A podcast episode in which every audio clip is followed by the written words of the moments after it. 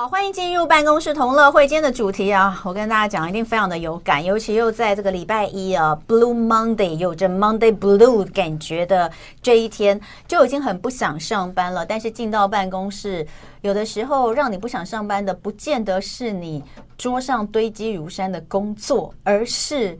你想到我一进这个办公室，礼拜一早我又要看到某人，我真的是觉得很烦，对不对？所以我们的办公室同乐会常在聊，你说什么职场生存术？对，难搞的大概都是人，不是你的老板难搞，就是你的同事难搞。有时候老板交办的任务虽然难搞，但你想办法去顺着他的毛摸去完成他交办的事情，可能就没事。但是有一些同事在背后小动作不断的，那更麻烦。究竟要如何来搞定这些职场上难搞的人际关系，今天我们要来看看这一本书它提供的一些方法，我觉得很有趣哈。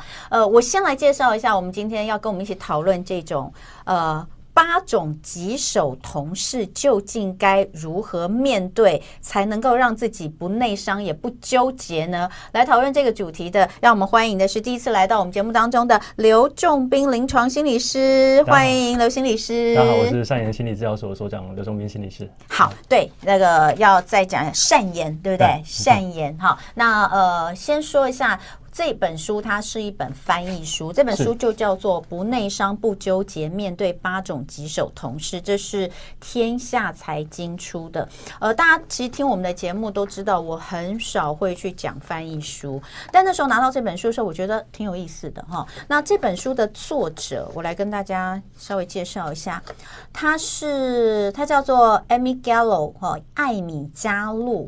他曾经在布朗大学跟宾州大学任教，他的 title 挂的除了是呃这个曾经任教于大学之外，他是职场专家啊，职场专家呃蛮多的，所以由职场专家来告诉大家，有八种你在工作场域常碰到的棘手同事，我觉得蛮有趣，而且重点是真的很多的这个。媒体哦，主流媒体都推荐这本书，那也有很多这个美国的一些相关的，不管是职场或是人力相关的一些呃专家，也都推荐这本书。所以我那时候大概翻了一下，我觉得光是把这个同事分成八种原型这件事情就。非常的有趣，所以我们今天就请这个呃刘心理师来跟我们一起讨论一下。就是当然，其实东西方还是有一点差异，对不对？是，是没错。对，所以呃，哪一些其实真的在我们职场上也是非常的多。例如，他第一个原型。缺乏安全感的老板，这个我们常看到啊，就很多，对不对？所以，我们待会儿会一个一个来讲哦。你现在也先想一下，如果你现在正是这个很郁闷的坐在你的办公室里面，然后当个薪水小偷正在听我们的节目的话，你想一下，你觉得你办公室里面最让你常常得内伤跟纠结的是哪一种类型的同事或主管？然后等一下我们来聊这个书里面的内容。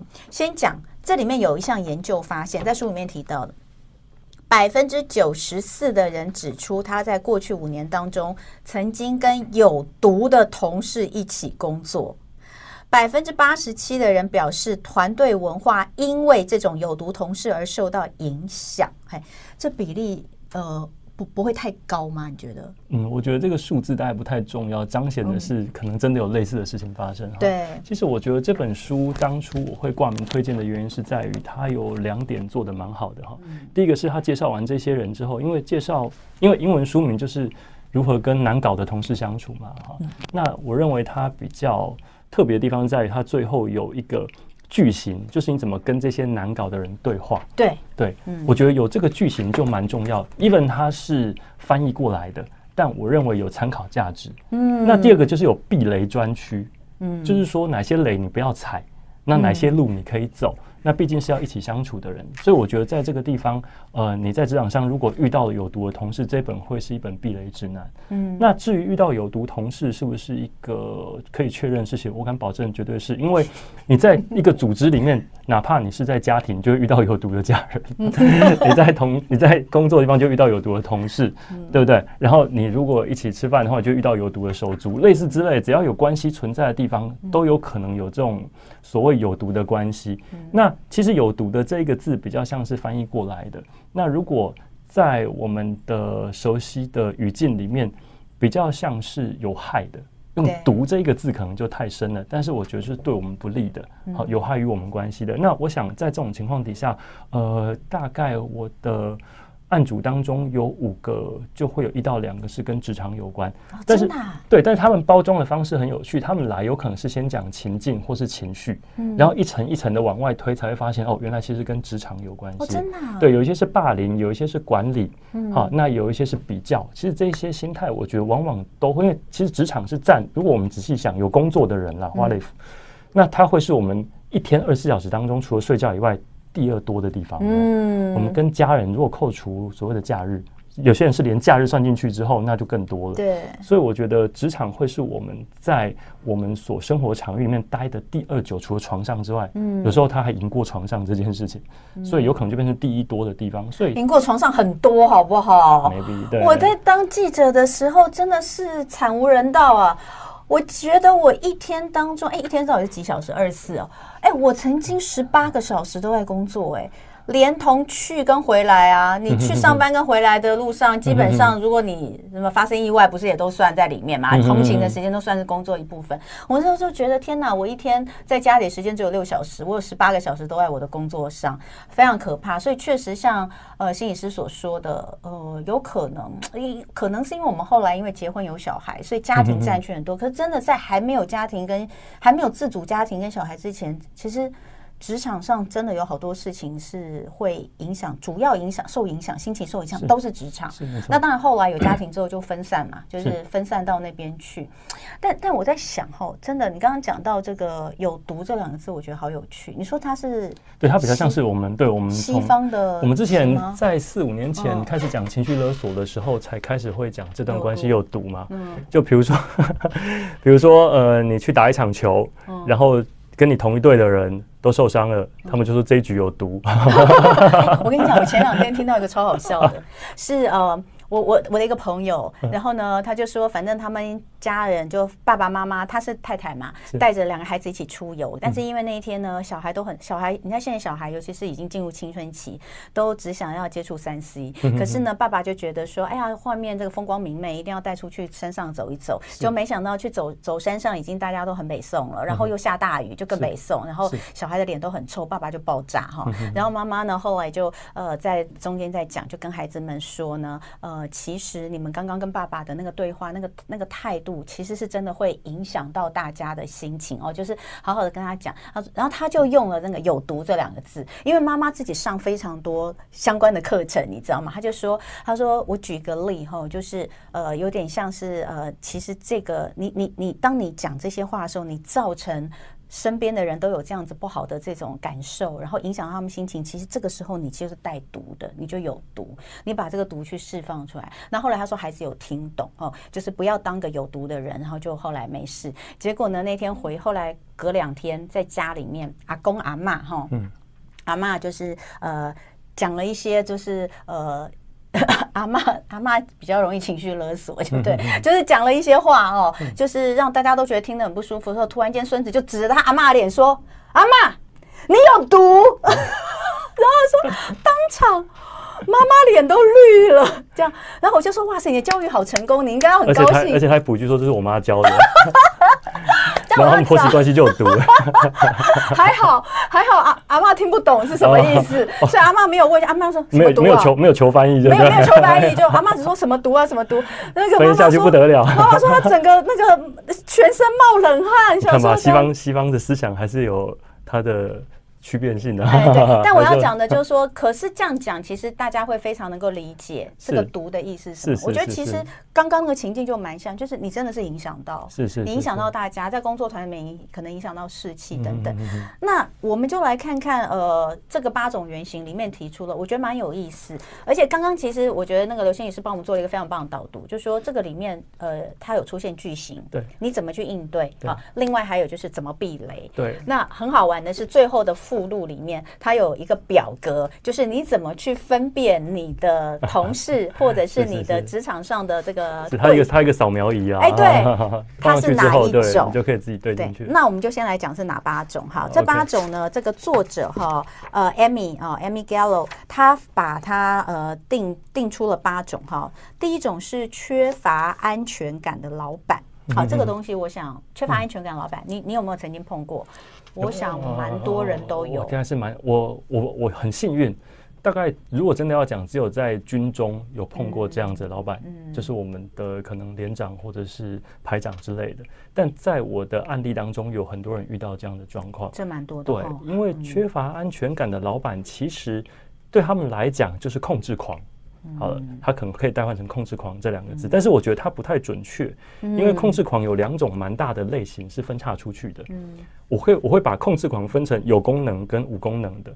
就是 functional 跟 dysfunction，functional 的有功能的控制狂，指的就像是刚刚我收到一本新书，就是马斯克传哦，他在前一本在前一本书叫贾伯斯传，这两个人都属于有功能的控制狂。为什么？因为他们人格都有一种很特殊的存在，叫做 OCPD，叫做所谓的完美型人格。那我们的学术名称叫强迫型人格，也就是事必躬亲，每一条线都要画得刚好。不止这样子，是你也要跟我一起刚好。我线对齐了，所以你要跟我一起对齐，所以这个我们就是严以律己，严以待人。所以在这个情况底下，他的想法会是说，所有的局我都想，你想到一的时候，我已经想到五了；你想到五的时候，我已经想到十了。所以所有的人都跟我一起走就对了。嗯。所以在这种情况底下，我认为他下属不是受不了这种人，就是极度崇拜这种人。对。所以你最后企业会 screening 掉对他很忠诚的人，愿意留在这边的，因为可以打造好的名声。但缺点就是你会过着很高压的生活。那对我来讲。这个是一个企业文化，就是你要不要进来就看你自己。好，它可以塑造一个非常好的企业品牌，所以这对我来讲是有功能的控制狂。那书里面提到的比较像是 dysfunction 的，比较没有能力的控制狂。那是什么原因呢？是因为我认为这种这种上司哈，并不是依靠着能力上位，而是依靠着资历上位的。嗯，也就是说，他之前可能是一个很棒的员工，但是进入管理阶层之后，他会手忙脚乱。也就是说，我不再做临床了，我做现场了。那对他来讲，他之前是照本宣科的，听着人家的指令来做事的。现在他要变成一个 in charge 的人，所以他会缺乏组织能力。嗯，所以一旦一个人缺乏组织能力，他的情绪就会变成所谓的害怕。嗯，他会害怕接下来有各种不好的情况发生。那害怕这件事情的核心意义叫做威胁。你只要对已知或是未知的事情感到威胁，你就会害怕。嗯，所以这种害怕是导致一个人想要到处去控制最重要的根源。嗯，啊，因为我担心事情会失控。嗯，好，呃，我们先在这边停一下哈。呃，我相信讲到这边已经有大家都非常的有感哦。那呃，书里面其实就有像刚刚呃心理师跟我们说的，他其实作者在讲述完这个所谓缺乏安全感的老板可能会有哪些的状况之后，他其实会有一些。好用的词句，就是教你怎么去呃，怎么去跟老板应对。哎，这真的蛮不错的，我觉得这东西真的可以背起来哈。我刚自己其实也有看到一些。好，那等一下回来我们继续聊之外，还有另外的几种原型，我们都可以来聊聊看，就是在我们的职场上为什么会有这样的状况。甚至我觉得你也要思考一下，你是不是也是这样的一个人？你是不是也是一个呃缺乏安全感的老板？好，等一下我们回来继续聊。欢迎回到生活同乐会，今天礼拜一的办公室同乐会，我们在礼拜一的早上跟大家聊一下如何不内伤、不纠结，面对八种棘手同事，真的有解方。那呃，这是一本天下财经出的这个翻译书，我自己个人觉得蛮有意思的哦，所以今天特别呢来跟大家聊聊这本书，而且邀请到这本书的挂名推荐人之一刘仲斌临床心理师来跟我们聊聊。再次欢迎刘心理师，好。刚刚我们八种原型聊了第一种啊，可是我当然觉得第一这个真的不能再继续聊下去，否则的话，光是这个可能就要聊两集哈。第一种就是我们刚刚所说的缺乏安全感的主管或老板。那呃，真的，我我我们在这个里面，刚刚我有跟这个心理师说，哎，这里面它会每一个里面它都会有一些好用的词句。然后当然，因为这个是翻译书，所以它是英文，是啊，你就会看到说，哎，呃，你你你可以讲一些什么？比如说这书上面就有写说，哎，你正。你你在讲跟跟这种老板讲话的时候，你一定要证明你一定会为了老板的成功效命啊。然后比如说呃呃，这个你有整个团队的支持啊，对，我们都会支持你。你有整个团队的支持，我知道我们都为了成功而努力。我刚刚就跟心理师说，哦，我觉得真的太做作了，我们真的是。讲不出这种话，是没错，这确实是中西文化。我觉得他也听，我觉得他也听不下去这种话。有，我们刚刚说这可能中西文化的差异啦，但是你说老美也不见得听得下去。我觉得，我觉得老美他会自动夸胡起来，哪段是可以跳过的？对对对，就你不要浪费时间。他脑他他脑中就有两个夸弧了，对，然后的夸弧越来越长。有用有效语句会越来越短。我我我刚刚要讲就是说，呃，一电视刚成立的时候嘛，嗯、那时候我们就很不一样，因为你知道老板是香港人嘛，李志英，然后他那时候在新闻部，他就找来了一位在美国的一个电视台待过就是很久的一位女性的主管来领导我们，嗯、因为我们刚开始的时候都是做美式的，不知道有没有人看过最早期的一电视，我们那时候那个画面是非常干净，没有什么跑马，那个是是是，现在的新闻都上下左右都是，你不知道现在播的到底是哪一个这样。以前我们那时候就干干净净美式播报风格，所以那时候我们整个从播报的方式到镜面的处理，全部都是走美式风格。因为我们那时候有位美式的主管，但是大家最不适应的就是这个美式，我是觉得他很棒啊，但是大家超不适应，就是他实在太爱赞美我们了。哦，是是是，他哦，不管你跟他说什么，他会说 Good job，Good job。然后我就说你，我后来就同事们在讲的时候，我就。我就说这有什么不好？你们真的是奴性哎、就是你们都习惯被老板丢东西，因为我们常被老板丢东西。以前我说现在找一个好的主管来，就是大家都都用鼓励的正向的，你们就不习惯。他说不是啊，你帮他按个电梯，他要跟你说 good job。这个会不会有点太过分？你还没按他就开始讲了，good job，good job，你就跟看看谁先讲的。对，所以呃，当然这里面，所以我们要讲哦，就是说你在看这本书的时候，你可能会觉得有一些地方好像有点。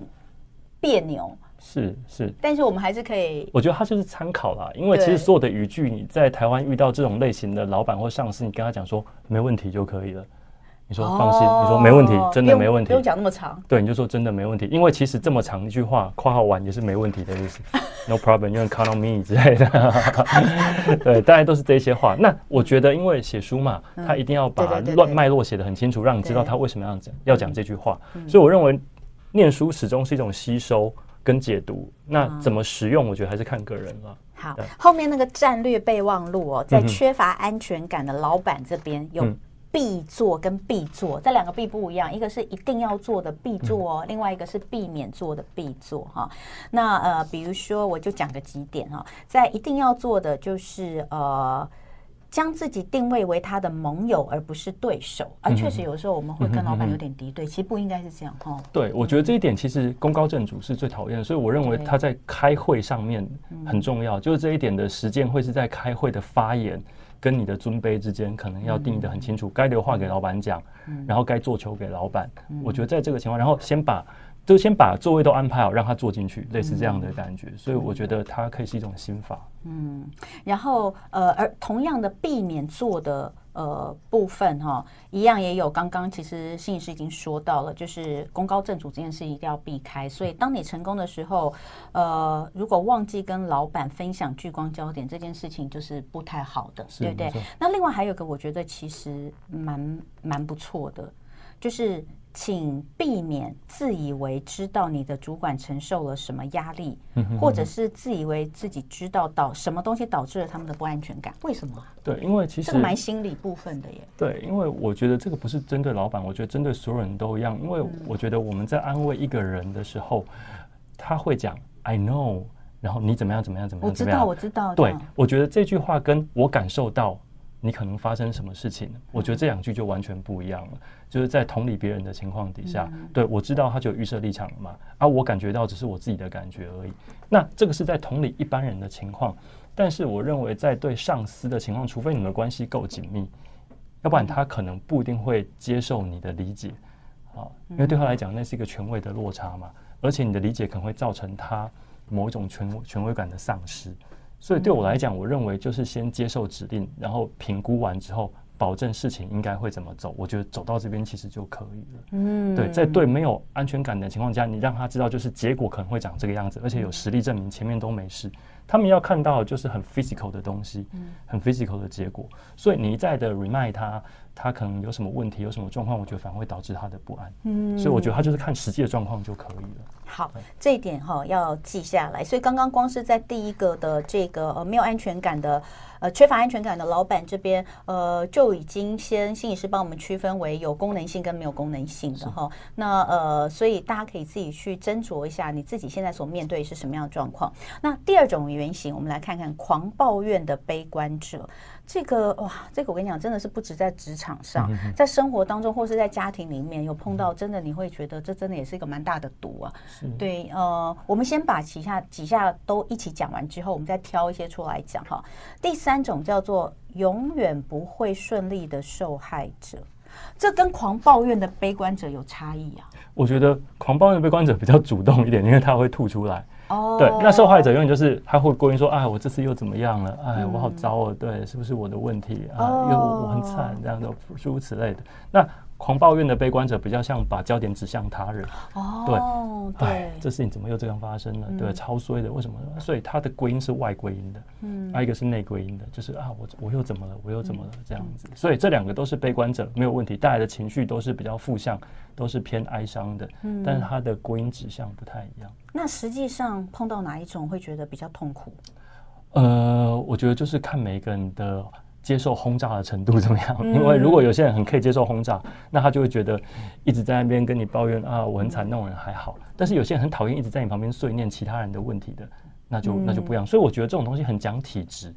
对，每个人可以承受的，对，不太一样。那当然没有人会愿意主动在那边，通常都是你左右两边人出现这个状况，你必须承受嘛。哎，不过还真的有些人特别容易吸引到悲观者跟你来倾吐心声。对对对，就是有些人天生上面就有一个记号，就是那那那那，就是我可以被听到，可以来找 我。对对对，就去。然后那些人超无辜的，对对，他的他他觉得，就是我有一个案主说他自己长得像垃圾袋，我说为什么有这种说法？他说因为每个人都会往里面倒垃圾。我有很长一段时间也是处于这种体质。哦，那你后来怎么避开的呢？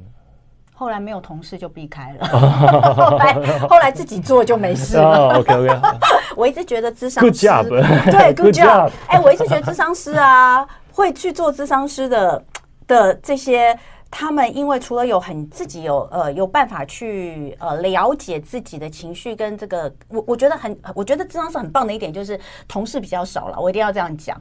我觉得同事比较不多吧，对不对？哦，不一定不一定，因为呃，这。台湾没有智商师，好像是心理师啦，哈。那我是临床跟临床跟分开的，跟智商分开，对。但是其实，呃，要说的话，在医院体系，大家还是同一个办公室啊。临床心理师跟哦，你说跟谁同一个办公室？跟呃，临，我是说在在台湾是分临床跟智商嘛，对啊。在临床都在医院，嗯所以医院里面会有心理师自己的办公室，大家都还是一样，大家都在负能量进去那个空间的。对，然后可能有些会彼此倾吐，有些不会。那如果像你是行动心理师，或者像我们自己开业，他就会变成是自己一个人做事，那就是真正的所谓的跑单帮了。所以在医院体系里面，哪怕你是一对一跟病人作业，因为医师也是一对一看诊啊，但他还是会回到办公室那个体系里面去。所以我觉得职业本身可能。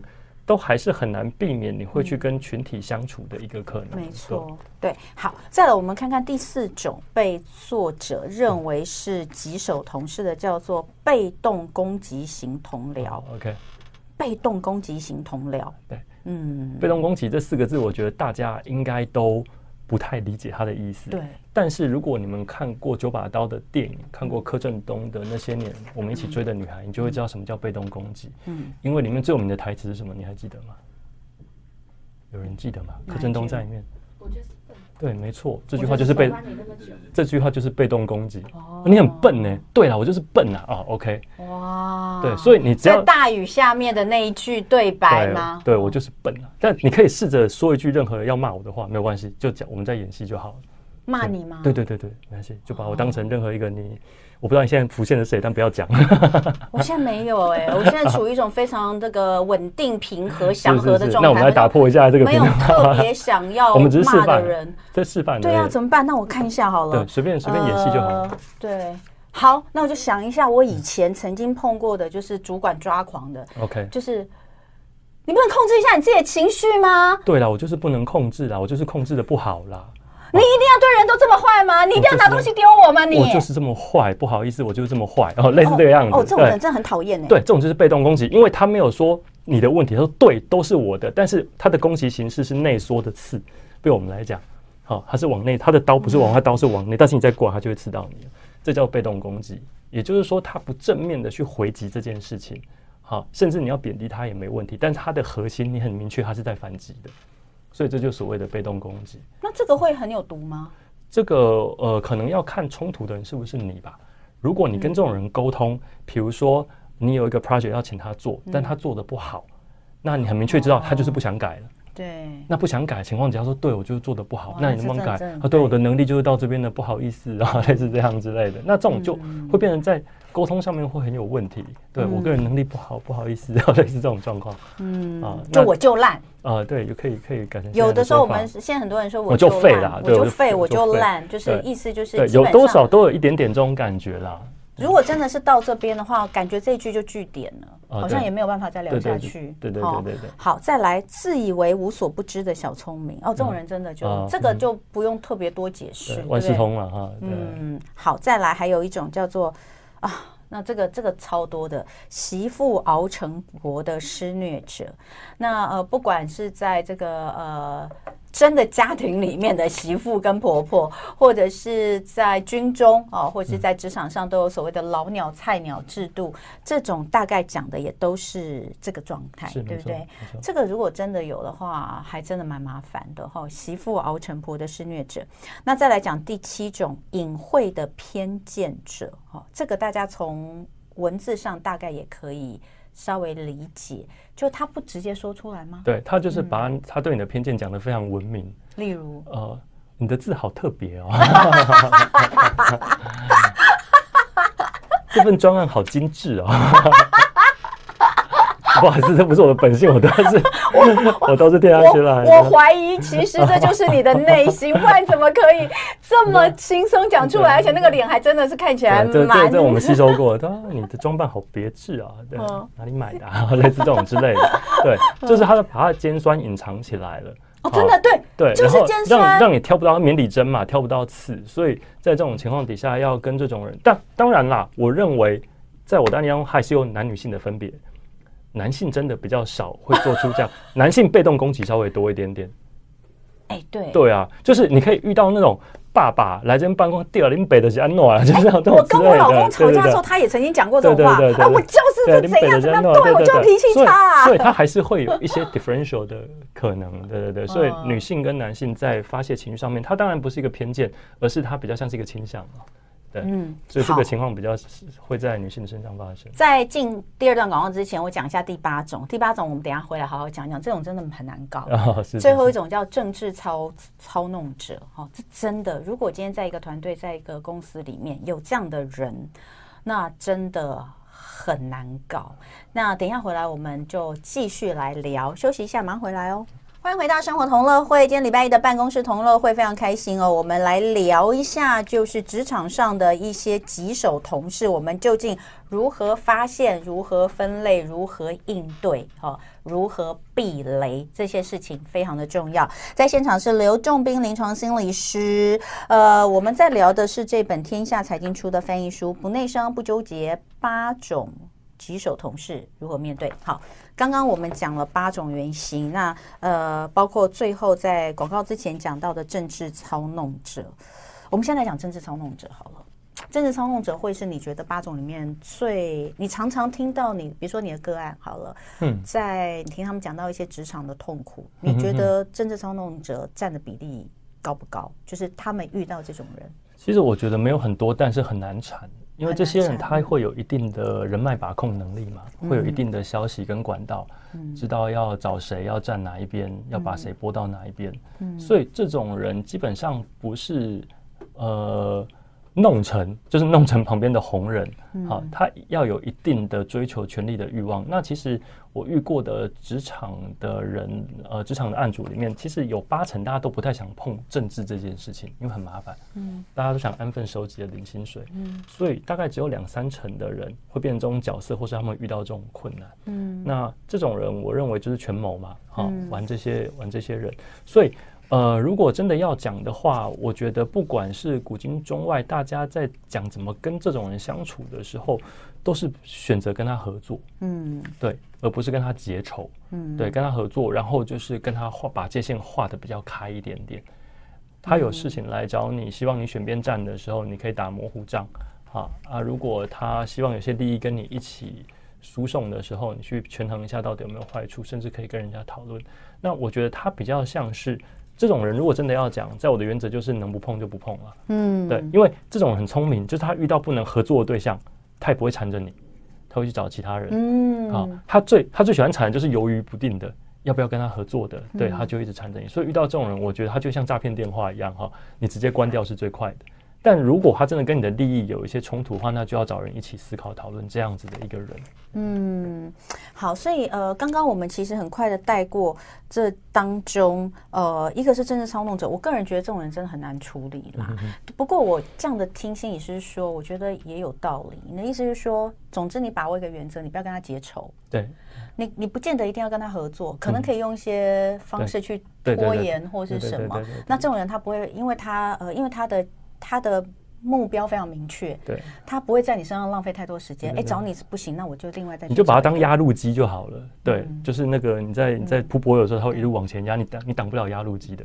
所以你不要挡那个挡路的人，因为有些人会正义正义正义感爆棚。对啊，说说这种人怎么干这种事情？但是我觉得在职场上，除非真的跟你的利益有非常大的牵扯，要不然我觉得我们都让道，都让道让他碾过去。不管在公家或私营企业，都会有这种人出现。对，如果想要。活下去，这大概是一个比较入世的说法啦，嗯、但我不认为这不好。对。对啊，而且这个哈，有的时候我年轻的时候就是会挡在那里的，年纪大了 就会让到旁边。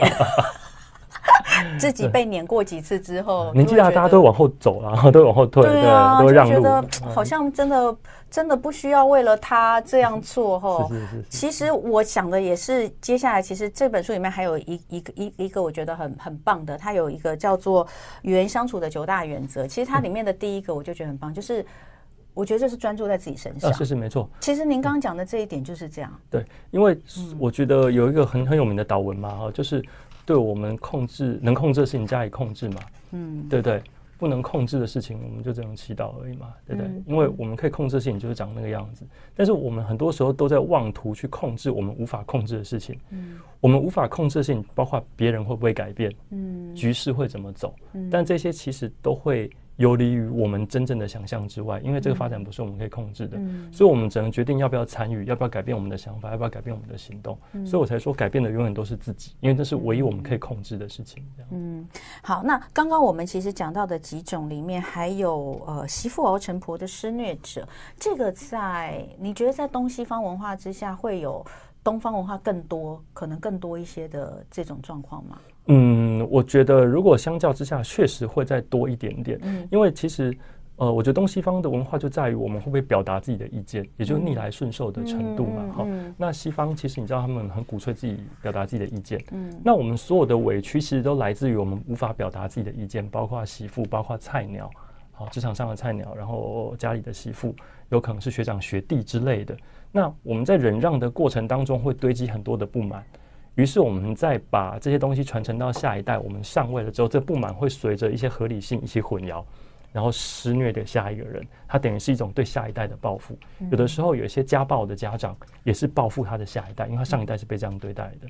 那我觉得这些关键就在于你有没有足够的空间去表达自己的意见跟自己的想法。那在西方文化里面，他们鼓吹这件事情，所以我觉得东方为什么会比较常出现这，就是因为我们压抑了太多自己的情绪。对，所以压抑情感这件事情，对于你在爆发给下一代是一个很强的推力。嗯，所以我觉得在这种施虐角色上面，很多是源自于我们之前没有出现的情绪，而灌注到下一代跟下一个继位的人。嗯，好，所以呃，因为它前面分成八种原型嘛，那有一些我们就不细讲，因为时间不够的关系。嗯、但是他在后面放了一个与人相处的九大原则。您在看的时候，觉得这些确实是，不管你面对，应该这样讲，就是不管你面对的是什么样的人。其实你运用这些原则都是通的。嗯，因为我觉得他在书中提到几点，我觉得蛮好。我我浓缩一下好了啦。嗯、除了刚刚第一点。就是把焦点放回自己之外，他第二点还蛮重要的哈，也就是他要讲说，我不确定是不是真的第二点，因为我整理就是意见不一致是不是是个常态这件事情哈，就是说呃，这个其实是属于反思的一部分 reflection 哈。那在心理学上面，或是要当心理师的时候，这个是我们要养成的作业。嗯，从我们开始实习开始，一直到现在都要做这个事情，就是跟自己讲，就是我的观点不会是。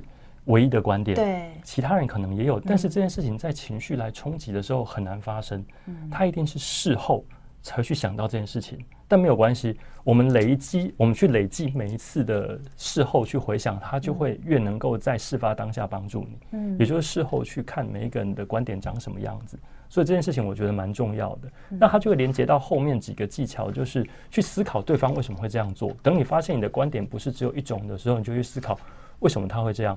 那当然有很多人会讲说，我就是不爽他，我干嘛去想他的想法？没有错，你也可以这样讲，但是你们关系就会恶化。那我觉得去思考对方为什么会这样做，并不是去同情他，或是站在他那边。很多人把他搞错了。其实我们只是很理性的去看这个人为什么会长这样，因为这样想才可以拟出好的策略，跟他相处的策略，而不是变成说，那我就是甘愿被他施虐，不是，而是为了想出策略，所以才去思考他为什么会变这个样子。我觉得你这个这个说法，其实还是回归到一个非常非常重要的症结点，就是你能不能把情绪抽离。因为有的时候在这种状况之下，我们其实是那个情绪觉得，就像你讲，我为什么要听你的？是是是是，所以他一定是事后做，不会要求当下。你当下只能离开现场，或是听他讲完之后发泄抱怨，这些都没问题。因为我们真的不是神，我们不可能再要求说啊，我在当时就想到，嗯哦，你原来是这个样子想的，不会。除非你已经发生过很多次了，你心里面就会浮现三个字，叫做又来了，又来了。原来是这个样子哦，果然是这个样子。都要经过几次的历练跟应对之后，才会慢慢的抽出来。嗯，所以他不会在第一次就跑出这种哦，我大概知道你发生什么事情了。那当然，有些人天生体质特异哈，他可以做到这样子的分析。但我认为一般人一定都会经过几次的情绪折磨之后，慢慢的去思考他为什么会这个样子。但这件事情可能是要做的。嗯，对，所以刚刚其实呃，心理师帮我们做了一个非常好的一个总结，因为我刚刚说里面有九大原则，其实里面有几点都跟这个有一点点关系，比如说呃，原则二，你的观点只是观点之一，然后第三个是察觉察自己的偏见，其实有的时候确实是这有点难，就自我觉察本来就难，然后自己对别人的感受有的时候是难，因为我们常会。觉得我们自己想的东西都是合理的，所以我刚才会说要去思考他为什么会这样，这个就是在处理偏见。没错，然后还有一个原则叫做不要让情况演变成我对抗他们。嗯，这个他们是谁？他可能呃，我我认为他原来的意思应该是其实。我们跟上司、跟主管永远都是一对一而已啦。对对，但是我们有可能把它想成多数的人都是这个样子，嗯、所以你脑中就会构筑一个画面，是我在对抗一个群体。嗯、其实事情有时候没有那么严重，甚至是它可能不是一个对抗的形式。嗯、但是我们情绪一来，都会把自己拉到一个战场里面。嗯、那这个战场就是以一敌少，以一挡百，那情况就会恶化，因为你对这一个人就会开始有更多偏见跑出来。嗯。这里面呃，当然还有一个我觉得很有趣的原则，叫做避免八卦。哦，这件事情我们就觉得，这所谓的茶水间文化，大概就是这样来的。我也觉得这件事情是一定要避免。那或许有些人这个呃，比如说不管看以前这个跟电视台跟主播有关的这个电视剧啦，或者是听人家讲啊，或者是看一些主播节，你就会发现哦，以在电视台里面来说呢，我们的茶水间其实就是化妆间哈，就是化妆间的八卦还是非常多。但是像我我以前我都是尽量不听大家在讲的时候我就离开，因为我不想了解。因为当我了解之后，有些人可能会来问我说：“哎，你你你知道什么东西？”我都是一句说：“我不知道。”哎，我没听过。哎，就是避免一些麻烦了。我个人是这样，但是当然也有一种说法说：“哎，你这样你就没有办法掌握公司里面正确的政治风向。”是没错啊，所以我觉得就是一个权衡嘛。而且你刚刚的表情，我完全不相信你不知道。通常会跟我讲说，欸、我不知道哎、欸，他的表情就是赶快来问我，你知道吗？没有，不能用刚刚那个表情，没有，没有。有时候我为什么一定要说我不知道？因为这样我可以听到另外一个说法。对，如果你你说哎，我知道，我有听说那是什么什么什么的时候，哎，说不定对方是要讲跟你不同的那一方的时候，所以躲在那个人，躲在那个人后面的那个人就会再过来问你。